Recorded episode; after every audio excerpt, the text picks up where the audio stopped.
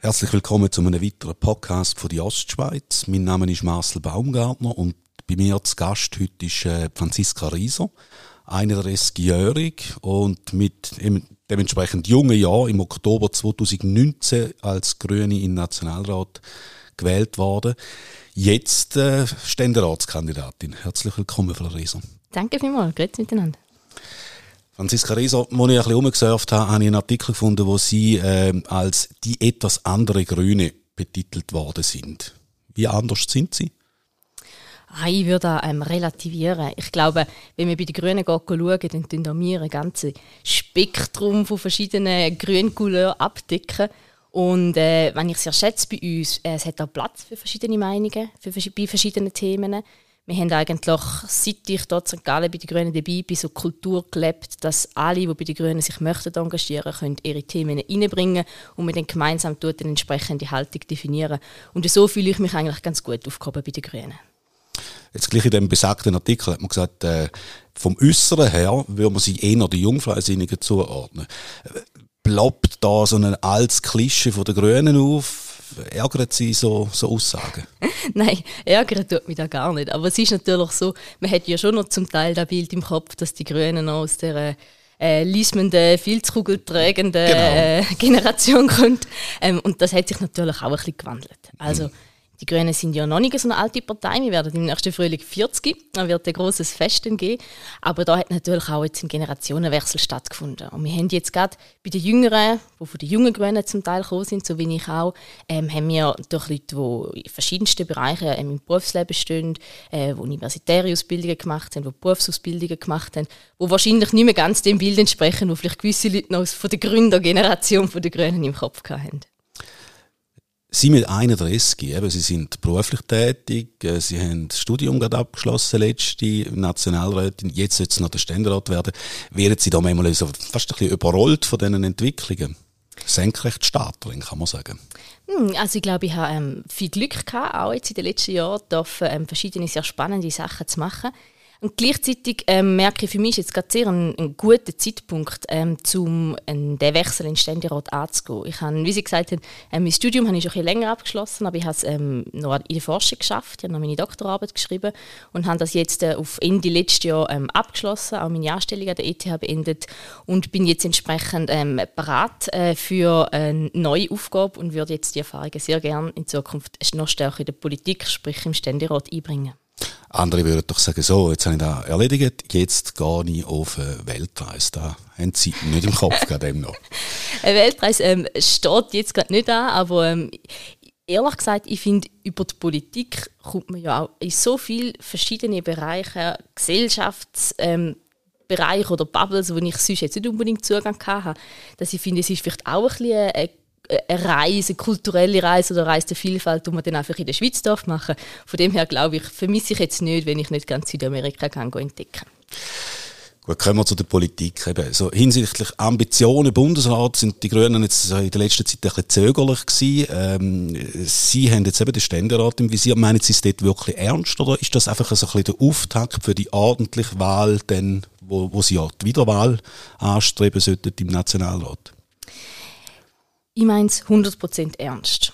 Ähm, wir haben in, bei den letzten Wahlen 2019 haben die Grünen ja ein sehr gutes Resultat gemacht. Wir sind im Nationalrat ähm, grösser als zum Beispiel die FDP von der Anzahl Sitze, die wir vertreten haben. Wir haben fünf Sitze im Ständerat. Und wir Fast haben, gleich viel wie die SVP. Ja, richtig, ja. ja. Und ähm, die Grünen sind heute genau so eine starke Kraft wie eigentlich alle anderen Parteien, nur die SVP ist noch etwa doppelt so groß und die GLP ist etwa halb so groß. Aber sonst würde ich sagen, ist es von der Grössenverhältnis vergleichbar. Und wir haben gesehen, jetzt gerade ähm, in den letzten Monaten, in den letzten Jahren, die Themen, die jetzt die Schweiz beschäftigen und wir jetzt für die Zukunft entscheiden müssen, ähm, Klimawandel, die ganze Energieversorgung, Energiesicherheit, das sind Themen, wo die Grünen ja eigentlich schon seit Beginn weg in der DNA haben. Und dann glaube ich, kann man schon sagen, ähm, wenn wir anschauen, welche Herausforderungen das wir haben, dann ist es jetzt Zeit für eine starke grüne Vertretung in beiden Räten und entsprechend eben auch im Ständerat. Die Themen, die Sie ansprechen, die werden jetzt aber eigentlich von sämtlichen Parteien auch bewirtschaftet. Da sind nicht nur, also wo, wo grenzen sie sich heute noch ab? Zum Glück werden die jetzt auch von anderen Parteien aufgenommen. Ähm, nur so können wir auch die mehrheitsfähigen Lösungen erarbeiten. Ich bin zum Beispiel sehr glücklich gewesen, dass wir letzten September ähm, vom Nationalen Ständerat die Solaroffensive haben können lancieren und jetzt auch bis ins bürgerliche Lager hin ähm, anerkannt wird, dass die neuen Erneuerbaren, vor allem Solarenergie, ähm, die Lösung ist, die wir brauchen und da entsprechend können vorwärts gehen. Aber klar, wenn es um die Abgrenzung geht, abgesehen davon, dass sicherlich bei den Grünen, und ich glaube, da darf ich auch einen Beitrag dazu leisten, wir eine sehr große Kompetenz und Know-how haben ähm, im Bereich Klima- und Energiepolitik, ist es so, dass wir den Anspruch haben, nachhaltige, gesamtheitliche Lösungen anzubieten. Also Nachhaltigkeit in allen Dimensionen, aber halt auch in allen Politikbereichen. Also dass man nicht einfach eine Politik macht, die die nächsten vier Jahre verhebt, bis die nächsten Wiederwahlen da sind, sondern wirklich für die nächsten 10, 15, 20 Jahre lang, dass wir wirklich die Schweiz weiterbringen können. Und jetzt hinsichtlich der Klimapolitik würden Sie sagen, das ist, äh, da kann man sagen, wir haben es ja schon immer gesagt, jetzt haben es auch die anderen kapiert. Ja, da wäre jetzt vielleicht ein bisschen negativ formuliert. Ähm, wir sind ja nicht nur die Grünen gewesen, also aus der Wissenschaft hat man ja bereits in den Ende 70er Jahren darauf aufmerksam gemacht, dass äh, die fossilen Energien einerseits ähm, nicht immer werden verfügbar sein und andererseits, dass es Auswirkungen haben wird, wenn man so viel CO2 in die Atmosphäre stößt. Und die Auswirkungen, die sehen wir jetzt und ich glaube, statt dass man geht, geht Schuldzuweisungen machen, wer hat was gemacht oder wer hätte vielleicht früher noch etwas anderes entscheiden geht es jetzt doch eigentlich mehr darum, zu schauen, was für Lösungen haben wir jetzt auf dem Tisch und wie können wir die miteinander am besten und am schnellsten umsetzen. Also dass jetzt da das Klimathema dermaßen im Fokus steht, das spielt Ihnen natürlich wahnsinnig in die Hände, oder? Das ist eigentlich ein Glücksfall aus politischer Sicht gesehen. Ja, also mir wäre es ja lieber, wir hätten kein Problem mit dem Klimawandel, auch wenn wir dann vielleicht ein bisschen weniger Stimmen hätten. Aber ja, es ist ein Thema, das die Leute beschäftigt. Das ist auf dem Sorgenbarometer letzten November ist es, ist es Nummer eins gewesen. Also den Leuten ist bewusst, Klima und Energie ist für uns in allen Bereichen enorm wichtig. Ohne eine nachhaltige und eine sichere Energieversorgung läuft die Wirtschaft nicht. Es läuft aber auch zum Beispiel die Landwirtschaft nicht. Wir können daheim unsere, unsere Häuser nicht mehr richtig beheizen. Wir können nicht mehr unterwegs sein mit dem Verkehr. Also wir brauchen entsprechende Lösungen. Ähm, und ja, wir haben die Lösungen parat und sind bereit, die auch konstruktiv in der Politik einzubringen. Und darum würde es mich natürlich freuen, wenn wir auch äh, von St. Gallen her eine von den zwei Standesstimmen äh, mir respektive im grünen Lager könnte zugestehen. Das Problem ist ja, dass man die Lösungen eigentlich jetzt subito oder schon eigentlich im letzten Herbst gebraucht hat. Äh, jetzt, äh, Sie reden von nachhaltigen Lösungen. Was kann man denn machen, um es unmittelbar äh, lösen, das Problem? Gerade mit der, mit der Versorgungssicherheit? Also, wie Sie sagen, die Lösungen sind ja eigentlich auf dem Tisch. Jetzt geht es vor allem darum, dass man möglichst rasch den Ausbau machen können. Und bei der Versorgungssicherheit ist die große Lösung liegt bei den Erneuerbaren auf der einen Seite und bei Effizienz und einem ähm, Reduktion vom Verbrauch, also dort, wo man viel Energie verschwendet, dass man weniger dort verschwenden auf der anderen Seite. Und die Solarenergie, die ist in den letzten Jahren ähm, hat sich die gut entwickelt. Sie ist vor allem günstig geworden. Sie ist heute die günstigste Energie zum Installieren. Und jetzt geht es aus meiner Sicht vor allem darum, dass man einerseits eben bei der Effizienz vorwärts machen können, dass man die entsprechenden Gerätschaften können, ähm, ersetzen und auf der anderen Seite, dass man die Solarenergie groß ausbauen können. Es ist ja nicht nur Solarenergie, aber im Wasser stehen wir in der Schweiz einfach sehr gut da. Da hat man in den letzten Jahrzehnten viel gemacht. Und im Solar haben wir noch das große Potenzial. Und da ist vor allem wichtig, dass man ähm, administrative Hürden abbauen können, dass Bewilligungen einfacher sind, dass an den Orten, wo es unbestritten ist, also ich sage jetzt zum Beispiel auf, auf Infrastruktur baut oder entlang der Autobahn, dass man jetzt ein wirklich vorwärts macht, die Solarzellen installieren, sodass man in den nächsten Monaten den Zubau wirklich voranbringen Sie stellen sich aber auch nicht grundsätzlich gegen AKWs. Also wenn wir über die Versorgungssicherheit reden, dann glaube ich, dann müssen wir ehrlicherweise sagen, AKW wird keinen Beitrag zu unserer Versorgungssicherheit in den nächsten 10, 15, 20 Jahren leisten. Weil die AKWs, die wir jetzt haben in der Schweiz, die sind ähm, teilweise die ältesten der Welt. Ähm, die zu sanieren wäre zu teuer, zu unwirtschaftlich. Und wenn man ein neues AKW würde bauen dann haben wir die Problematik, die wir jetzt bei den alten haben, ähm, die Abfallproblematik ist nicht gelöst. Wir sind weiterhin abhängig ähm, vom Ausland. Also das Uran wird ja nicht in der Schweiz abbauen. Ähm, da wird ein Großteil sogar aus, aus, Russland importiert. Und wir haben immer noch die Gefahr von einer, von einer nuklearen Katastrophe. Und solange diese drei Probleme nicht gelöst sind, glaube ich, wird ähm, ein neues AKW einerseits keinen Rückhalt haben in der Bevölkerung. Und das Zweite ist, so ein AKW zu bauen geht etwa 20 Jahre. Und man muss entsprechende Kräfte haben, die auch das zahlen und investieren. Und alle diese Voraussetzungen sind im Moment nicht gegeben. Und darum glaube ich, auf die nächsten 10, 20 Jahre ist AKW keine realistische Lösung. Aber ich finde es richtig, wenn man in dieser Forschung weiterhin tätig ist und wenn eine neue Technologie oder Weiterentwicklung dann einmal kommt, wo die Probleme löst, dann kann man es nochmal neu anschauen und dann mag es allenfalls dann wieder einen Beitrag können leisten Sind Sie auch bei dem Thema, so wie Sie, äh, es jetzt äh, geschildert haben, die etwas andere Grüne? Da müssen wahrscheinlich andere beurteilen als ich. Also ähm, Position der Grünen war eigentlich schon immer, gewesen, dass in der Forschung dass es da soll weitergehen. Ähm, nicht zuletzt auch, wenn wir sehen, ähm, das Projekt ähm, äh, mit dem ENSI, mit der äh, Versorgung von, von der ganzen Abfälle, dort brauchen wir ja auch in Zukunft, über die nächsten Jahrzehnte, Jahrhunderte Leute, die sich ähm, äh, mit dieser Thematik ähm, auskennen, die wissen, wie man umgeht mit nuklearen Stoffen. Von dem her ist es, glaube ich, richtig, wenn im Ausbildungs- und Forschungsbereich in dem Bereich weitergemacht wird.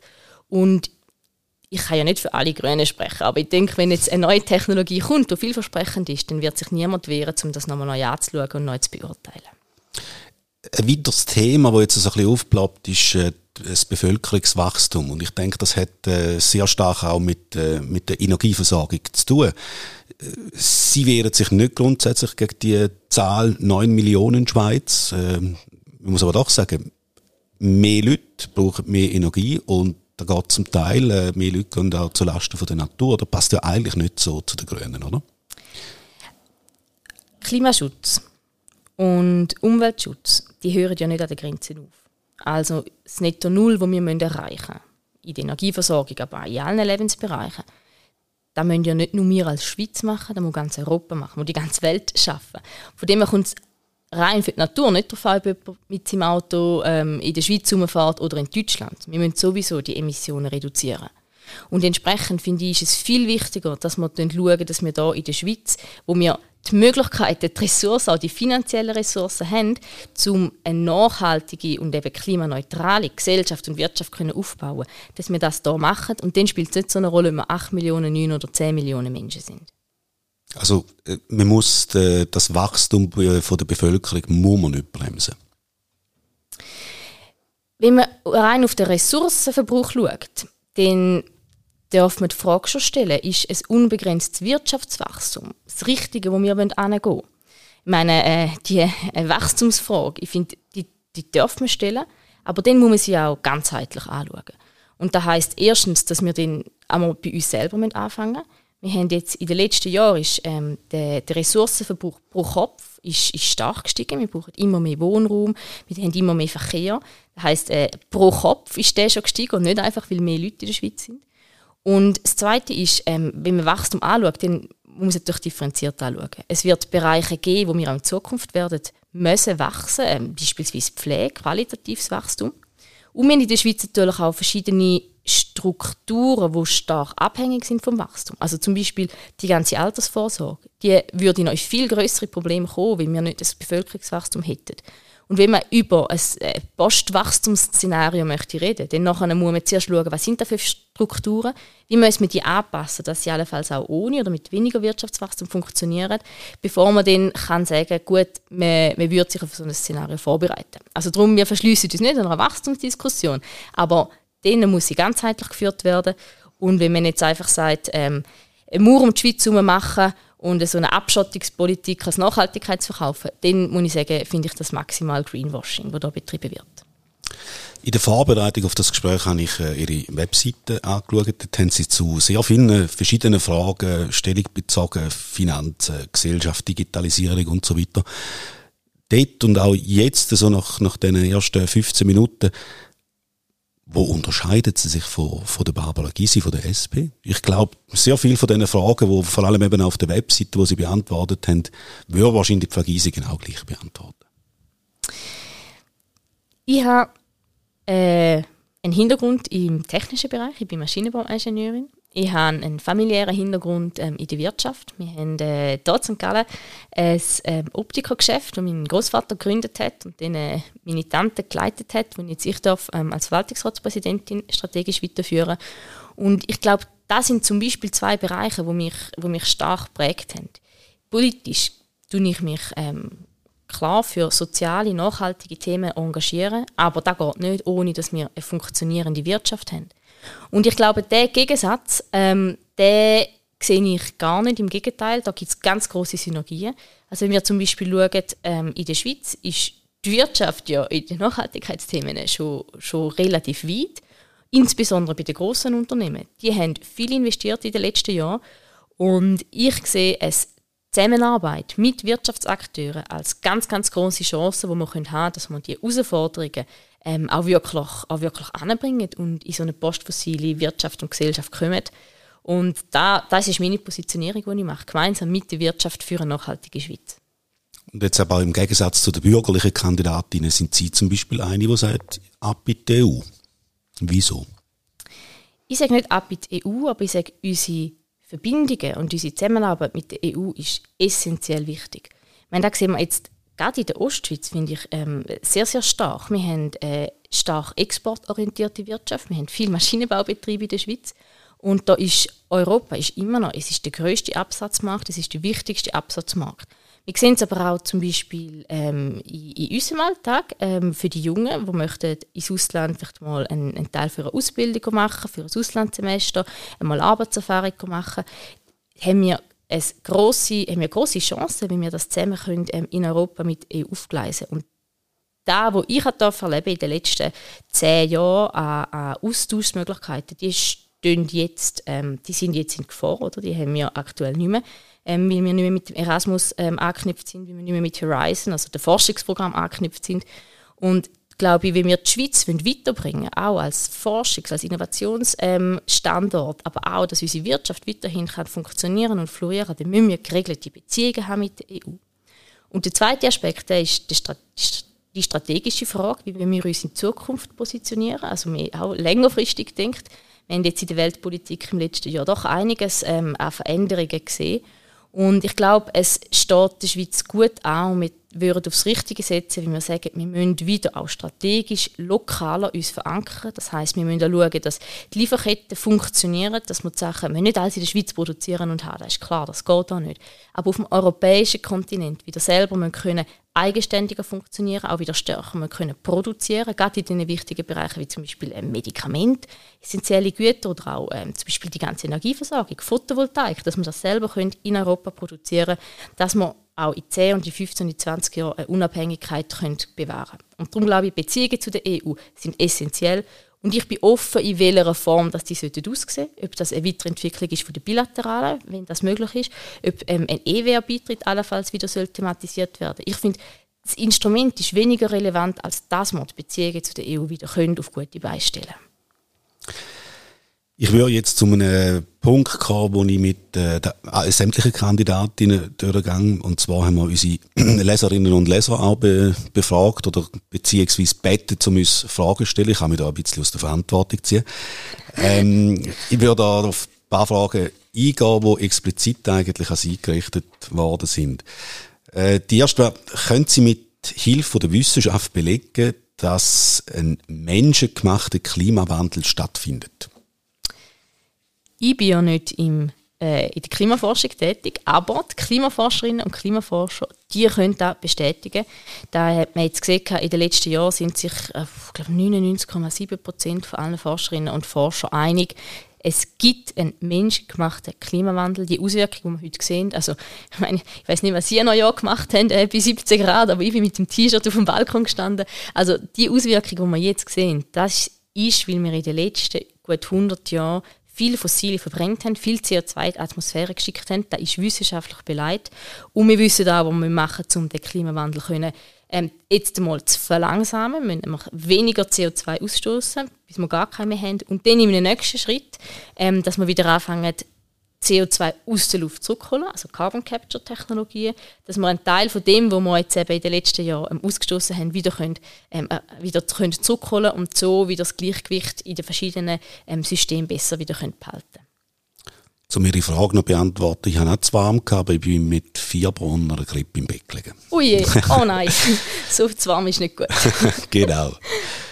Was kann man unternehmen, das wird Ihnen nicht die Hände spielen, dass, äh, die Frage, dass Menschen nicht äh, mehr unnötig umreisen. Und da ist nicht, nicht einmal nur äh, quasi äh, denkt, dass man einfach irgendwo äh, im Flüger hockt, sondern vor allem auch die Reise, wenn der Wohnort und der Arbeitsort nicht am, am gleichen Ort sind. Das ist ganz äh, eine wichtige und eine spannende Frage. Ähm, weil wir haben schon in den letzten Jahrzehnten ähm, in der Stadtplanung hat man dazu tendiert, dass man eher nach Funktionen gebaut hat, oder dass es Wohnquartier gibt und dass man ähm, Arbeitsort, ähm, Industriegebiet eher an einen anderen Ort gesetzt hat und Freizeit dann nochmal an einem anderen Ort. Und das mhm. verursacht natürlich viel Verkehr. Und so mit der Vision von der 15 Minuten Dorf oder 15 Minuten Stadt ähm, kann man da ganz grossen Beitrag leisten, dass man also die Funktionen wieder mehr mischen dass man ähm, dort, wo man wohnt, auch Möglichkeiten hat, zum, zum Beispiel einkaufen zu gehen, dass man ähm, Kinderbetreuungsstrukturen hat, dass man am Morgen nicht zuerst mal Kinder irgendwie weiß Gott wohin fahren, dass man ähm, Möglichkeiten hat zu arbeiten. Da hat man zum Beispiel mit äh, Coworking Spaces oder, oder Büromöglichkeiten, da könnte man da glaube ich viel machen. Heutzutage gibt es ja die Tools ähm, zum Homeoffice oder eben von, von Telearbeit, von einem jetzt anders können zusammen zu arbeiten. Und ich glaube, wenn wir da das in der Stadtplanung verinnerlichen und in den nächsten Jahren so implementieren, dann können wir einen, einen guten Beitrag leisten, dass wir eben die Strecken können reduzieren können, dass sie attraktiv werden, um können zu Fuß oder mit dem Velo und mit nachhaltigen Verkehrsträgern abzuwickeln. Da reden wir von etwas, wo noch ein bisschen Zeit wird dauern. Die, die nächste Frage, die könnte eigentlich sehr unmittelbar erfolgen. Wenn entschuldigt sich Politik bei der Bevölkerung für die Einführung vom Covid-Zertifikat? Das ist eine weitere Frage aus der Leserschaft. Das ist eine weitere Frage. Ähm, ich, ich, kann nicht beantworten, wenn sich Politik entschuldigen wird oder ob sie sich entschuldigen wird. Ähm, ich gehe davon aus, dass die Person das Covid-Zertifikat als ähm, unnötig oder Gang auch davon aus, ja. angeschaut hat. Ähm, meine persönliche Meinung ist, dass man mit dem Covid-Zertifikat in dieser ganzen Pandemiebewältigung ein Instrument haben, das uns erlaubt hat, wieder einen Teil vom gesellschaftlichen, vom öffentlichen und vom wirtschaftlichen Leben weiterzuführen, ohne dass wir gerade eine Explosion hatten von den Ansteckungszahlen. Ähm, ich weiß, dass es zum Teil unschöne Situationen gegeben hat mit dem Zertifikat, aber ich glaube, wenn man die Gesamtgesellschaft anschaut, haben wir in der Schweiz nicht so einen schlechten Weg gefunden, dass wir eben nicht alle haben müssen, ähm, übertrieben gesagt daheim einsperren, sondern dass wir gleich noch Wege gefunden haben, dass ähm, Sachen wieder Veranstaltungen wieder haben können stattfinden, dass ähm, Kultur hat wieder können stattfinden, dass man die Läden wieder hat können aufmachen und sich auch zumindest ein Großteil der Leute in, in diesen Rahmen ähm, sicher gefühlt hat und hat können bewegen die ganze Covid-Geschichte hat ja dazu geführt, dass äh, so ein die regionalen Produkte wieder ein bisschen gefördert worden sind. Das führt uns ein bisschen zu der nächsten Frage. Wieso sollten wir alle nur noch Bio oder vegetarisch essen? Wenn es nach mir geht, dann heisst es nicht, dass alle müssen vegetarisch essen Ganz und gar nicht. Ich bin davon überzeugt, dass wir auch in Zukunft in der Schweiz werden ähm, äh, Viehhaltung haben, dass wir werden ähm, Tiere haben in der Schweiz und die entsprechend auch nutzen und essen. Die Frage ist einfach, wie viel. Ähm, also ich selber zum Beispiel bin auch, lebe nicht vegetarisch, aber ich tue einmal in der Woche oder zwei Wochen tue ich Fleisch essen. Und ich glaube, wenn man auf so einen Weg kommt, dann haben wir ähm, äh, ein Maß erreicht, wo sowohl für uns ähm, als Genuss ähm, funktioniert, aber wo eben auch nachhaltig kann ähm, mit der Landwirtschaft betrieben werden. Und darum, es ist nicht so, dass wir einfach alle ähm, vegetarisch oder vegan leben, sondern einen bewussten Umgang mit den Möglichkeiten, die wir hier in der Schweiz haben. Die letzte Leserfrage wäre die, wenn werden Sie sich, Frau Rieser, dafür einsetzen, dass auch Demonstranten zu grünen Themen sich an Rechtsstaat halten Gut, ähm, Demonstrierende, die, ähm, es gibt Regeln, es gibt Bewilligungen für Demonstrationen. Und die Frage, die tut jetzt wahrscheinlich darauf hinzielen für ähm, Aktionen, die gemacht werden. Ähm, zivile Ungehorsam ähm, unter dem Stichwort, wo Aktionen eben ohne Bewilligungen durchgeführt werden. Und ähm, so wie ich es erlebt habe, jetzt in St. Gallen, aber auch in Bern, in der ganzen Schweiz, werden ähm, Aktionen von zivilem Ungehorsam gleich behandelt. Man reagiert gleich darauf, egal aus, aus welcher politischen Kuhle her dass es kommt. Und die zweite Bemerkung dazu ist, ähm, zivile Ungehorsam ist natürlich ein Teil von der ähm, Meinungsäußerungsfreiheit, die in der Demokratie ähm, auch Tradition hat. Also auch bei uns in der Schweiz. Wir hätten das AKW mehr zum Beispiel, wenn nicht so viele Ungehorsam stattgefunden hätte. Aber auch wenn wir schauen, zum Beispiel Gandhi, eine riesige Bewegung, wo man glaube ich im Nachhinein kann sagen, ganz, ganz wichtige ähm, Errungenschaft für die Menschenrechte, die dort passiert sind, wo auch auf zivilem Ungehorsam basiert hat. Also das als Instrument, ich finde es eine spannende Diskussion, wo und in welchem Rahmen, dass man das soll einsetzen soll. Aber einfach zum sagen, es ist eines der Instrumente, die wir haben in einer Demokratie, um einer, einer Gruppe Gruppe, die eine Gruppe kann nutzen kann, um, um ihre Themen zu bringen und ihre Meinung können zu äußern. Also Sie persönlich sehen es gern, wenn sich gewisse Leute äh, am Boden festkleben oder allenfalls, äh, ich sage jetzt mal, Kunstwerk besprüht? Ja, ich würde nicht sagen, dass ich das persönlich gern sehe. Ähm, ich verstehe bis zu einem gewissen Grad aber ähm, die Ungeduld, die gewisse Leute haben mit den realpolitischen Entscheidungen in den, im, im Bereich Nachhaltigkeit Klima wo halt nicht so schnell vorwärts geht, wie man eigentlich müsste. Und wenn Sie das als adäquates ähm, Instrument sehen, um auf das Thema aufmerksam zu machen, dann ist das eh nicht überzulassen, ob Sie so eine Aktion machen wollen oder nicht. Und dann halt auch mit den entsprechenden Konsequenzen können leben ähm, Ich persönlich kann nur sagen, ich werde mich nicht mit Kleber auf der Straße kleben. Das ist meine Frage, genau. ich habe ich nicht vor, habe ich auch nicht gemacht. Ähm, aber nochmal, das ist äh, schlussendlich, finde ich, in einer Demokratie jedem selber überlassen zu entscheiden, äh, mit was für Instrument er oder sie möchte auf das Thema aufmerksam machen. Man hat es übrigens ja jetzt auch äh, letzte Woche gesehen, dass das ja nicht nur die Kreise sind, die sich solchen Instrument bedienen, sondern da haben wir ja auch am, am Bahnhof eine Aktion gehabt, wo eher dann aus dem, aus dem rechtskonservativen oder aus den Neonazi-Kreisen mit den jungen Tat ist, wo sich auch diesen Aktionsformen bedienen. Also ich glaube, ähm, das ist nicht etwas, wo man in eine bestimmte politische Richtung tun kann, sondern es ist mehr grundsätzlich, finde ich, die Frage, wie man als Gesellschaft mit deren Aktionsform umgeht. Abschließend würde ich noch natürlich einen Blick auf, äh, auf den 12. März werfen. Ähm, eigentlich gehen alle davon aus, dass es einen zweiten Wahlgang braucht. Werden Sie sich äh, zurückziehen, wenn Barbara Gysi klar vor Ihnen liegt? Ich gehe auch davon aus, dass es einen zweiten Wahlgang geben wird. Ähm, und entsprechend haben äh, Vorgespräche stattgefunden. Und wir haben eine Abmachung, dass äh, zwischen Barbara Gysi und mir, dass die Person, die im ersten Wahlgang mehr Stimmen macht, im zweiten Wahlgang geht und sich die andere Person wird zurückziehen. An diese ähm, Abmachung werde ich mich halten und entsprechend hoffe ich natürlich und setze mich jetzt dafür ein, dass ich im ersten Wahlgang bereits so viele Stimmen wird können machen, dass es dann auch ähm, Möglichkeit gibt, um in den zweiten Wahlgang zu gehen und dort können zu revisieren. Und gleichzeitig hoffen Sie wahrscheinlich, dass äh, kein Päckchen zustande kommt zwischen der SVP und der FDP für den zweiten Wahlkampf. Die würden sich gegenseitig ein Stimmen wegnehmen. Da ist schlussendlich ähm, an den Kandidatinnen von FDP und SVP, wie sie sich organisieren. Aber ähm, klar, wahlarithmetisch, da wissen Sie so gut wie ich und unsere äh, Hörerinnen und Hörer ähm, genauso, ist es natürlich, ähm, wenn mehr Kandidatinnen auf der, von der Bürgerseite herkommen, wird das uns sicherlich ähm, nicht ähm, wehtun. Alles klar. Frau Rieser, besten Dank für das Gespräch. Ich danke vielmals.